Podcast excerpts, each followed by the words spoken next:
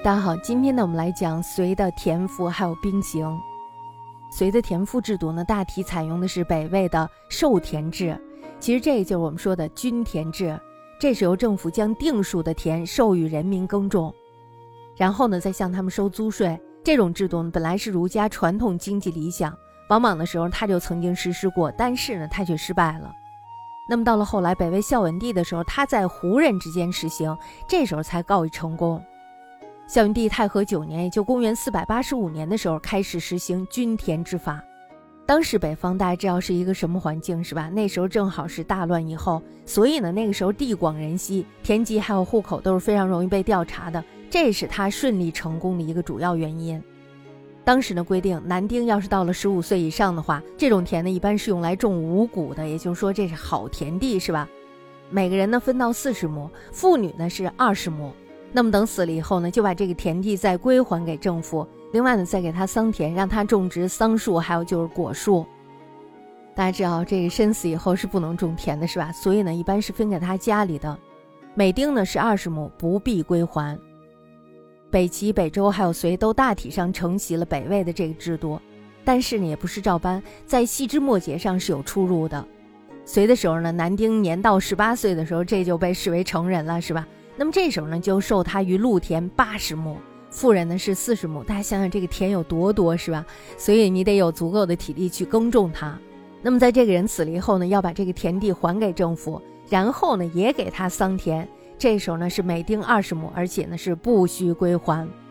大家知道种桑还有果树的田地是不够肥沃的，是吧？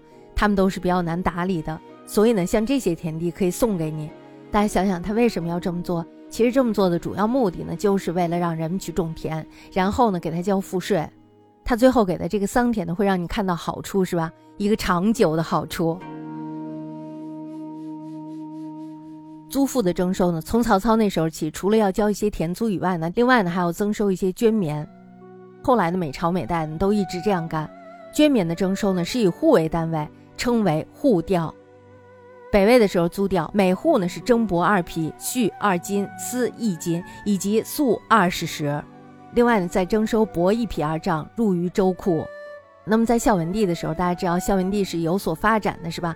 所以呢，他又增加了一些粟帛的征收量。北魏、北齐虽然呢，它也都是承袭了魏制，但是呢，在征收的数额上是有减少的。我们知道他们那时候是处在战乱之中。发展并不是很好，是吧？所以你征的多了的话，人们也能交得上来才行。到了隋的时候人，就规定了说，每丁夫妇每年向政府转纳田租粟三十，产丝的地区户调绢一匹，也就是四丈。后来呢，改为二丈，加棉三两。如果要产麻的地区，这时候呢要户调布一端，然后呢再加麻三斤。我们大家知道那个时候是一个手工作业，是吧？所以我们可以看到，他收这些东西呢，是真的经过研究的。单丁及仆隶各半，未受地者可以不承担这些，并且呢规定，人民呢在年满二十一岁的时候，这时候你已经成为成年人了，每年呢必须要服利役二十日，也就是说呢，在这二十日之内，你要干一些苦力。隋代的兵制呢，大体上是依据西魏宇文泰所创的府兵制，府兵制呢是一种区域征兵制。这是由政府指定的府兵区当中的老百姓来服从的，也就是说呢，只有这个地区的人会成为府兵。办法呢是以财产的多寡为标准，一会儿大家就知道为什么要以财产的多寡为标准了。把这个指定区域的胡族百姓至少是有胡姓，大家知道有一些汉人在那个时候他也是有胡姓的。然后呢，把这些人分为九等，在这个九等当中呢，前六等也就是上上至中下的人家。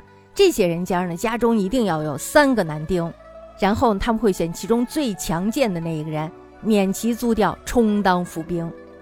那么接下来就看了啊，他们的衣食则必须要自备，也就是你穿的衣服，还有你吃的干粮，你都得自己拿着。大家看这个，这样呢很像是你供一个大学生的感觉，是吧？这样呢，他就组成了一百府，每府呢是由一个郎将来统领，这一百府呢又分属于二十四个军，军的领袖呢被称为开府。每两个开府呢，由一个大将军统领；两个大将军又由一个驻国大将军统领。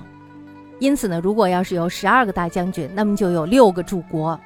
府兵呢是一个非常特殊的组织，大家知道为什么特殊是吧？因为他们有独立的统帅系统，其中的每一个人呢都是有兵籍的，而没有民户籍。府兵呢每月要值班十五日，这十五日之内呢你就变成了警卫，也就负责这个城中的安保。其余的十五日呢，则是练武习战。那么至于武器，大家要听一听就更有意思了。武器呢，每一个府兵都要自办弓刀各一具，而其他的，比如说像什么甲啦、槊啦、戈啦，还有就是弩啊等等，都是由公家供给。我感觉这个府兵当的不容易，是吧？这必须得是有一个军人的梦想，这才能干得了。其实这时候我们就知道，那个时候呢，每一户人家他不但要承担这些租税。而且呢，还要承担供养一个军人。总之呢，这个府兵就是一个专司战斗的团体，在当时呢是与农民分离的。宇文泰时候的府兵呢数目是非常少的，其总额呢上不到五万人。那么到了周武帝的时候，这时候呢就把国内的若干汉人征为府兵，把他们这个民籍改为兵籍，也就是把户籍给改了。一方面呢是为了扩大府兵，另一方面呢就是把府兵平民化。自此呢，周京的汉人有一半做了府兵，武帝呢便是凭借着受过严格训练的庞大的战斗组织，东灭北齐，南赴陈师。隋文帝呢，他在抚州政时，也同样是凭借着他迅速的讨平了反对势力。那么在隋文帝代周以后，这时候他又把府兵制进一步进行了改革，由征调广大呢，这时候就转变为兵农合一。在开皇十年，也就公元五百九十年的时候，文帝呢这时候就下诏了，说军人的户籍属于州县授田的办法，也与百姓相同。于是呢，这时候就出现了我们上面说的兵民合一。但是这个仍然是在局部实行的，只有兵府区才实行了这个办法。那么不设府的地方呢，根本没有正规的兵。至于府兵的组织呢，大体成的是州制，只有在名录上略有改变。全国的府兵呢，可以分统为十二位，也就是义卫、骁骑卫、武卫、屯卫、御卫、侯卫。每位呢，这时候又分为左右，每位置将军一人，以统诸府之兵。每府的正副首长呢是郎将或者是副郎将。那么至于战时的指挥系统，最高的呢是行军元帅。比如说元帅有数人，这种人就会任命其中的一个人为节度，这是最高统帅。元帅以下呢有行军总管，每一个行军总管呢是一个独立的战斗单位。大家知道他们是要负责后勤的，是吧？那么从这个北周呢，一直到唐朝中叶，武力的重心呢一直都在关中地区。唐中叶以前多次对内或者是对外战争的成败，都是与这种形势有关的。唐代的刑律呢，承自于北魏还有北齐。北魏的刑律呢，则主要采用的是南朝所承袭的西晋刑律，我们可以说这是一种旧律。那么到了北齐呢，北齐呢则承的是魏律，又加以演进。但是呢，有过之而无不及，它是非常严苛的。开皇元年，也就公元五百八十一年，这时候呢，隋文帝高炯、李德林，还有就是裴政等共同律令。三年，就公元五百八十三年的时候，文帝呢这时候以旧律过严，然后呢命令苏威还有就是牛弘更定新律，免除了死罪八十一条，留罪一百五十四条，图杖等千余条。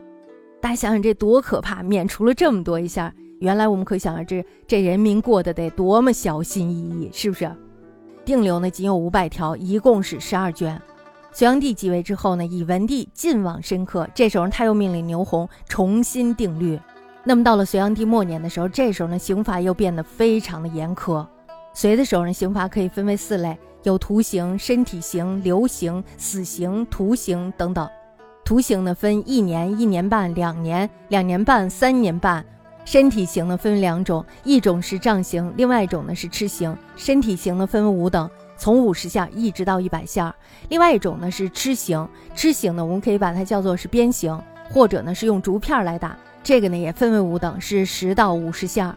流刑呢也分为三等，比如说一千里居坐两年，另外就是一千五百里居坐两年半，另外就是两千里居坐三年，这就是流放了。当年林冲呢不就是被流放了吗？